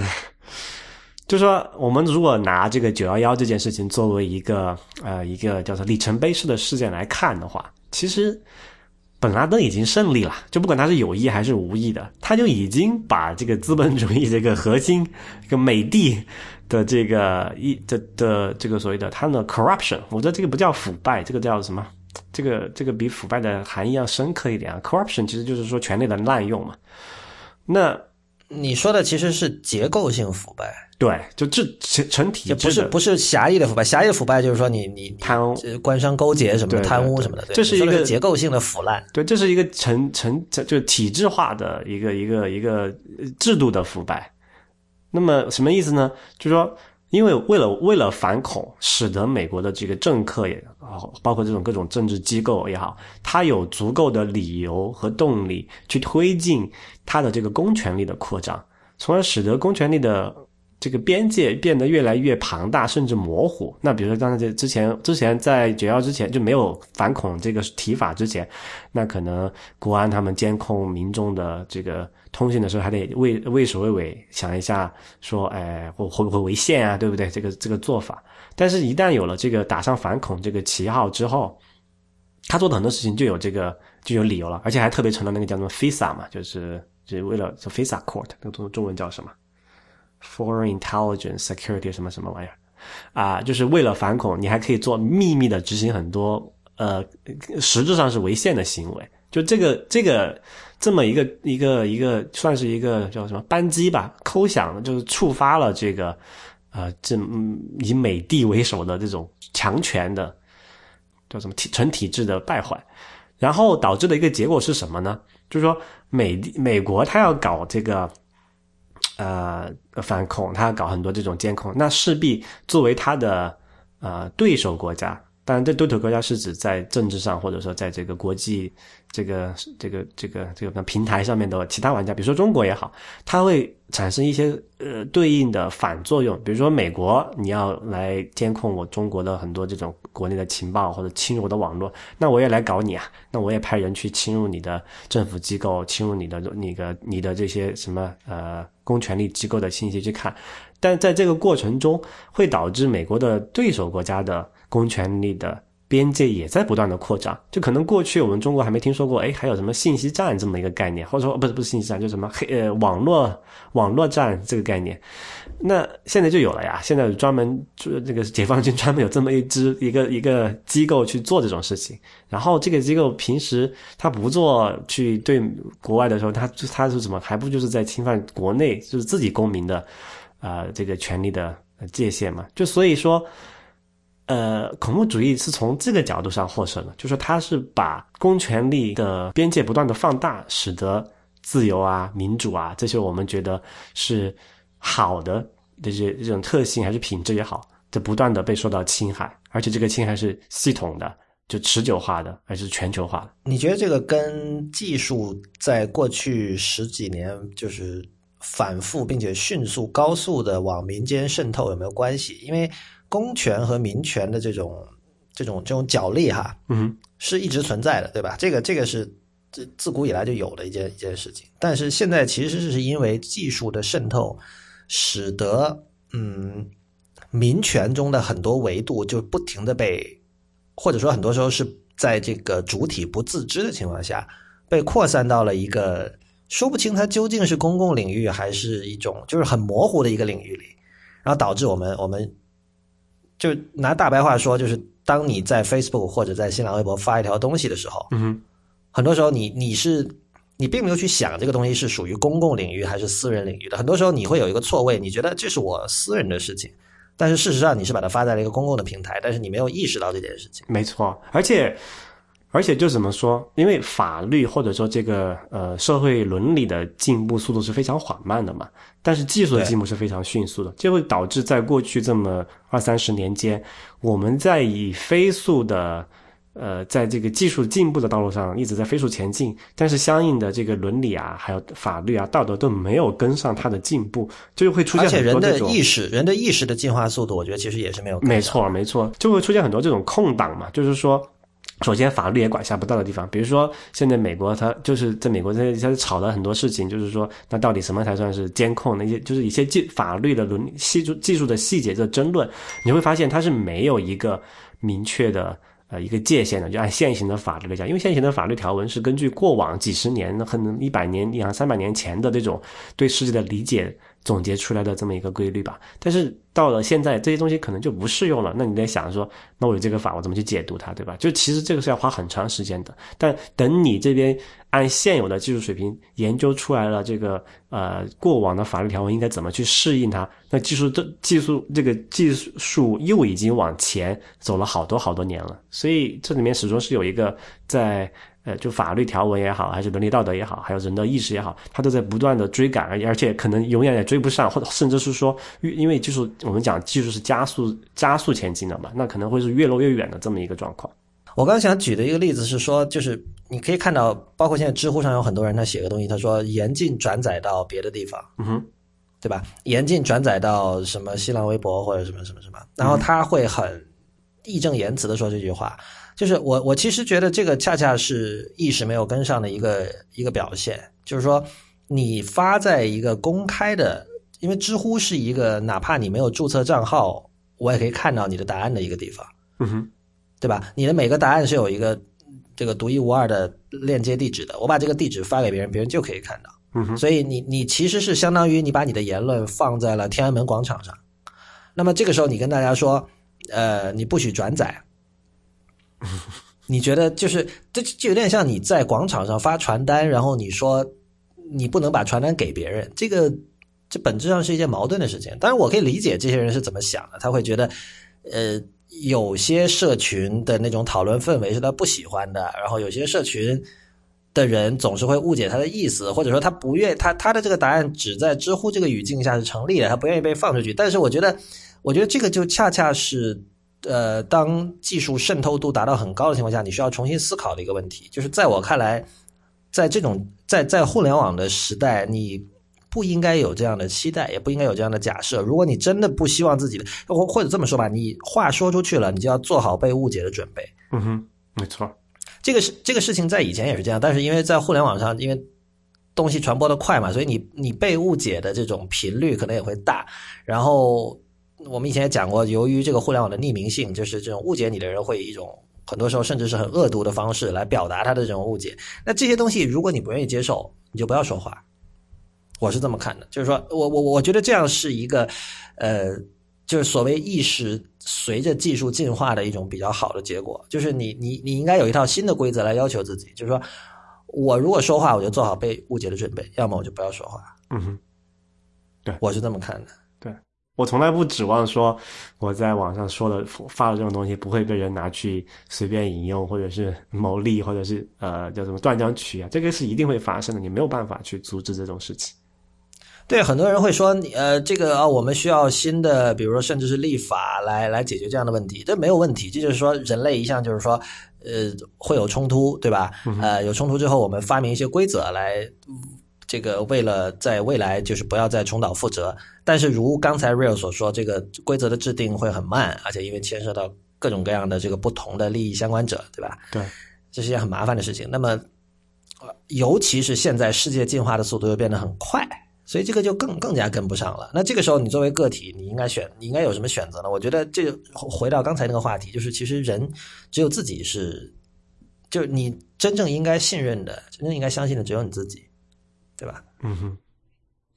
听起来好惨，好惨，或者有的人觉得好鸡汤，嗯，都有可能吧。但是我一直觉得很呃很多这个被人呃经常是不正确的呃定义为鸡汤的东西，其实都是对的。呃，你如果做到了，就不是鸡汤了。有一个相关的问题，就是说我我们现在是不是就很多人都喊过说这个 privacy is dead，对吧？那么我们现在究竟是不是正在往一个就是无隐私的社会过渡？在实际上应该已经是了，我觉得。就是说我我们是不是应该假设说，所有的数据、所有的信息，它的这个默认的状态是公开的？对，就包括你个人生产的所有信息，我们是不是可以做这样的一种假设？然后，如果我们有这样的假设之后，我们的行为或者我们的整个这个社会的规范会发生什么样的改变？我觉得刚才其实我已经多多少少从我个人的呃角度来来来回答了这个问题了。嗯，我觉得起码在从呃呃先先不说是不是应该是那样哈，但是起码你从现实的角度来看，这件事情在。大体上是成立的了，就是只要是你有数据被人记录下来了，那么那个数据就已经不再属于你了。不是，我觉得就是什么是公开这个事情，就什么是这就是 public，什么是公开，这个需要需要先定义，因为就是说我可以开一个，比如说加了锁的 Twitter 账号或者一个 Instagram 账号是加了锁的，嗯哼，那么我我也我也不加任何好友，任何好友加我我也都都拒绝，嗯哼，那么这种情况下我。我可以说我其实是私密的，虽然我知道哦，NSA 要看或者 CIA 要看，他可以看得到，对啊，或者 Twitter 自己员工要看，他也可以看得到。对，但是就是说你要较真到什么程度，我觉得这个需要搞清楚。在在特定的语境下，你其实呃不需要考虑那种问题，在大多数情况下，对吧？但我觉得这个这种情况是已经越来越少了，你不觉得吗？但是，比如说以前，难道像 CIA 要看你的纸信，或者说窃窃听你的电话，他做不到吗？但是这并不意味着我们就我们说电话，我们讲电话的时候就要步步为营吧。但是他现在就是说，从技术角度来讲，这件事情已经变得越来越容易和廉价了嘛？对，一个是越来越容易，另外一个是刚才所所说的技术的渗透，使得我们普通人生产的信息的数量比以前多得多得多了。嗯哼。对吧？以前你比如说电话至少是要钱的，或者电更早的电报都是很贵的嘛，所以大家言简意赅，有事儿才打电话，对吧？然后你你如果这个少男少女要包个电话粥，可能家里也会很不开心的，因为电话费会很贵。但是今天这些东西已经很便宜了，所以就是说我我们我们每天在生产的这种呃，我们视之为个人数据的这个东西会量会非常的大，嗯哼。然后呢，现在我们又不知道这些东西能不能真正成为个人隐私数据。而且，而且，我觉得可能很多消费者在点击同意那个什么商那个某一个服务的这个协议的时候，根本就没有去仔细想过，他你到底同意了什么？里面很多东西其实都已经界定出来了。这个数据一旦你在这上面发出去之后，都就已经不再属于你了。偶尔我还是会看的，所以我比如说我以前用 Instagram，但是 Instagram 后来给 Facebook 收购了之后。就是当时呃，不过那个是因为有新闻报道了，就是说它的那个用户协议改了，就是说 Facebook 可以随时用你的这个 Instagram 照片去干嘛干嘛干嘛。嗯哼，所以我我当时就把我所有 Instagram 照片都删掉了，就这样。对，所以对，我所以所以所以我觉得其实就是刚才那个那个观点嘛，就是说在现在这个情况下，我们应该想的是默认情况，你的数据是公开的，就不管说这公开是。呃，现在立刻马上对全部人都能看到，还是说将来呃，在某一个时间点，因为这个数据库被爆出去，然后能别人能够访问到你过往的数据也好，还是说被 NSA 这种呃强权机构那通过技术手段或者行政手段能够看到也好，你都有这么你都应该有这么一种预期，只要不是经过你确认的这种加密过的东西，那最终都是会被流出去的。那我认为这个就是可以认为是公开的了。我想到那个，我在一个朋友的电脑上看到了一个贴纸，上面写了一句话是 "I find your 呃 I find your lack of encryption disturbing"。如果有人不知道的话，这个是从那个星球大战来的，在星球大战里面，那个 Darth Vader 说过一句话，说 "I find your lack of faith disturbing"，就是你的这种对于信念的这种不信任，你你你你缺乏信念这件事情，让我觉得。很困扰，嗯哼，让让我觉得很不爽，所以那个那个朋友贴纸是说你你的这种你对于数据加密的不重视，让我很困扰，很困扰。对，就说到这么一个例子啊，不是安卓呃五，它不是呃之前谷歌说要默认全部只用加密嘛，嗯，它后来出的时候又把那个变成可选的了，所以我也是挺困扰的。你也挺困扰的，所以我觉得就是说白了，这件事情我们能做的就还是公众教育，就是没错。如果我们认同说现在世界进化的速度太快的话，其实我们真的不能等说等法律跟上，肯定是跟不上的。对，Real 刚才已经论证过了，所以那我们作为个体能够做的事情就是说，我们要想我们自己能做什么，同时我们不要怕技术。我觉得这个其实是 IT 公论。呃，说白了，是我当年就也没有什么当年了，一年多前，成呃就是开始决定做这个，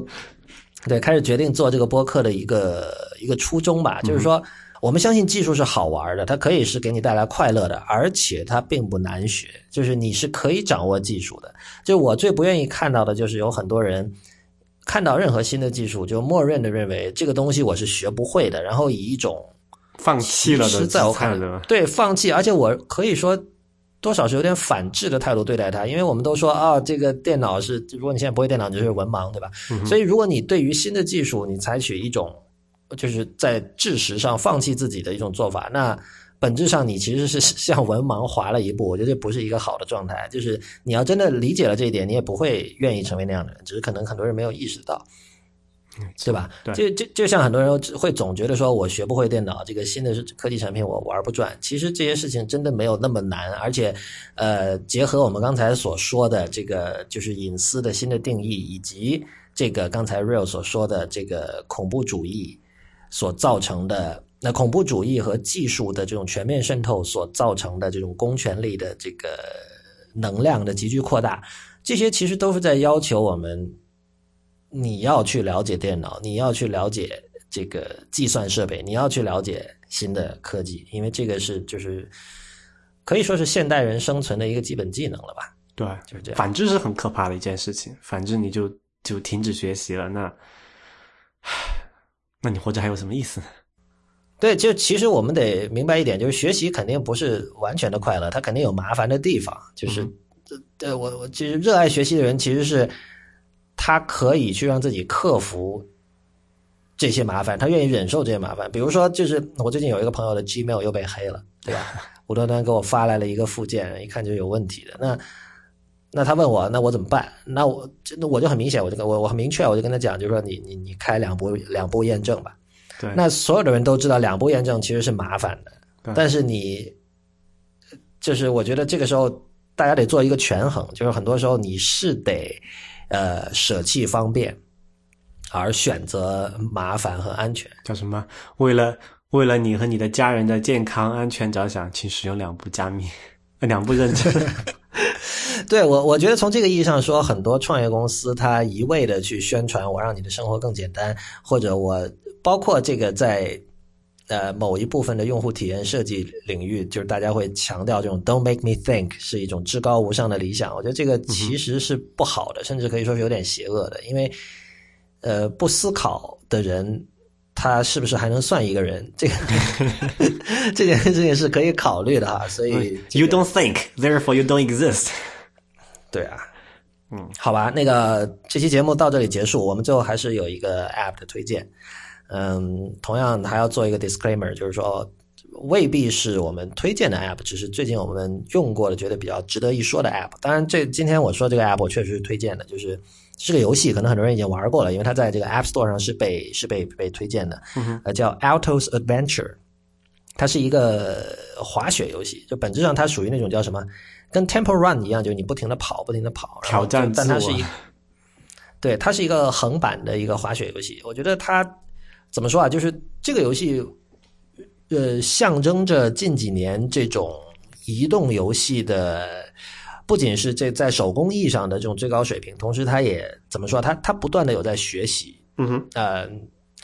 比如说我们看到那个，我不知道 Crossy Road 是不是第一个这么做的，应该不是。就是它，你你连到了 Game Center 之后，呃，一旦你的那个分数超过了你的朋友的分数，在那个地上会出现一条线，上面写着你朋友的名字和他的分数。就这招被那个被 Altos Adventure 学去了，就是。你一旦超过了你的朋友，不过这个其实有点干扰了，就是你因为你滑雪的时候你是要聚精会神的嘛，突然你的朋友的脑袋出现了，就如果他的头像用的是他的真人头像的话，突然哎怎么这个人的脑袋出现在这里？他旁边有个什么东西，然后你可能去一看，你不小心你就撞到石头，你就死掉了，就这样。那这个好但是我觉得玩嘛，就是鼓励这是好玩个竞争确实意识。对，但唯一可惜的就是这这个 Game Center 这个东西真的没有什么人在用，所以就是你能遇到你朋友的头的是这个机会也不是很多。但我觉得哈，就是在今天 Game Center 已经比以前要好很多了，包括 iCloud，就是像这个 Altos Adventure，你在 iPhone 上，比如你玩到第第几集了，然后这时候你打开那个 iPad，哪怕你是刚刚下载的这个 App，